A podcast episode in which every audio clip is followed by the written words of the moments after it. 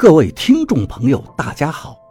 您现在收听的是长篇悬疑小说《夷陵轶事》，作者蛇从阁，演播老刘。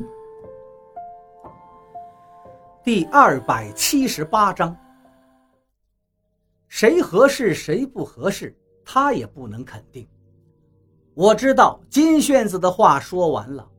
心里却比刚来的时候更加乱了。金炫子又躺回到棺材里睡去了。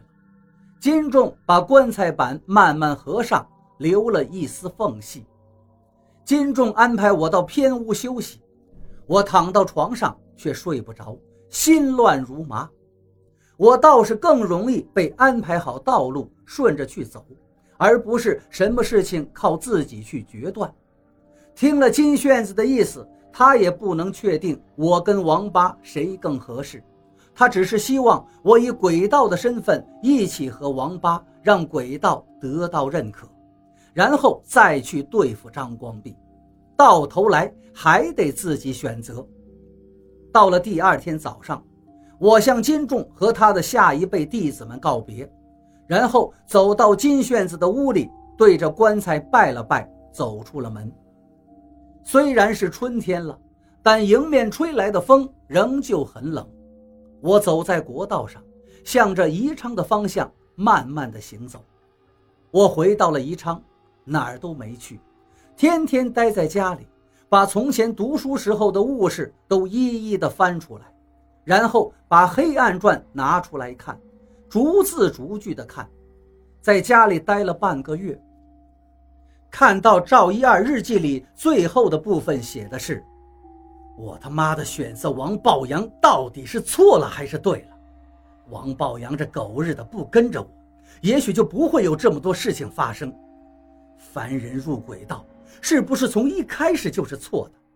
老子今天至少要弥补一点过失了。”字迹歪斜扭曲，非常的潦草。一看就知道赵一二喝醉酒之后写的字体，我知道这是他死前写的日记。看到这里，我的心猛然揪了一下。当初我答应赵一二，不就什么事情都没了吗？哪里会横生这么多变故呢？王八跟董玲分开了，赵一二死了，可是到头来我还是要走这条路。看来。我根本就躲不开呀！父母对我这段时间待在家里非常奇怪，我哪儿都不去，天天等着他们回来，跟他们一起吃晚饭。他们都说我变乖了，不跟他们顶嘴了，问我有什么打算。天天待在家里不上班也不是个常事。我笑眯眯地对他们说：“我准备去个单位上班了，但是呢，要经常出差，以后。”怕是回来的机会不多。以前也没见你经常回来呀，老妈忍不住抱怨道。我不说话，只是跟父亲喝酒。老头问我：“你天天晚上在屋里唱一些什么东西，古里古怪的，跟喊魂似的。”我敷衍他道：“那是我说梦话呢。”三月十九这天越来越近。我开始联系我的同学，一个一个的邀请他们喝酒。同学们都非常奇怪：“你小子中彩票了呀？这么大方！”老子现在是有钱人了。我故意做出夸张的表情：“我有十几万呢。”我还是用了那张卡上的钱，天天请同学喝酒，但是也没用多少，账面上的十七始终没变。用的都是零头，没钱的时候觉得钱用得太快，现在有钱了，天天喝酒也没见用多少。我发现，其实我根本对于钱没有什么概念。以前一顿吃半斤猪头肉，喝两块钱一斤的包谷酒，现在只不过变成了请同学在吃路边摊，喝五块钱一瓶的枝江大曲而已。钱其实并没有改变我的生活。我又见到董玲了，她也在吃路边摊，和我坐邻桌。可是她未婚夫李行环却不在。董玲的面色很不好，她仍旧在酗酒。我见她喝酒醉了，连忙打发了同伴送她回家。在路上，我劝她：“你都快结婚的人了，还喝这么多酒，你又不是男的。五一结不了了，婚期改了，改到国庆。”董玲喝醉了，不停地跟我抱怨筹备婚事的麻烦，彩礼、嫁妆、买房什么的一大堆，听得我头都大了。我大致知道，李行环的父母不太喜欢董玲，在婚事上很多事情双方父母意见不统一，所以就把婚期推了又推。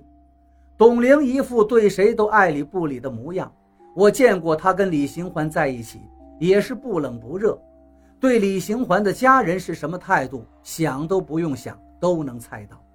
李家的长辈不待见董玲，这是显而易见的，大人嘛。看事情总是比年轻人要透彻些，他们看得出来董玲心不在焉。我想了很久，对董玲说道：“王八在三月十九那天，会代表赵先生的门派到七眼泉参加道家门派的聚会。你跟我说这些干什么？和我有什么关系？”董玲说道：“他这次是不是要得偿心愿？”更进一步了，你不是不在意吗？董玲却蹲到一边，哇哇的吐了起来，然后站起来对我说道：“是啊，他尽管做他的术士，跟我有什么关系？你结婚，我估计也来不了了。我有点不好意思，我也得去，也许以后都没时间了。”你们的事情跟我说干嘛？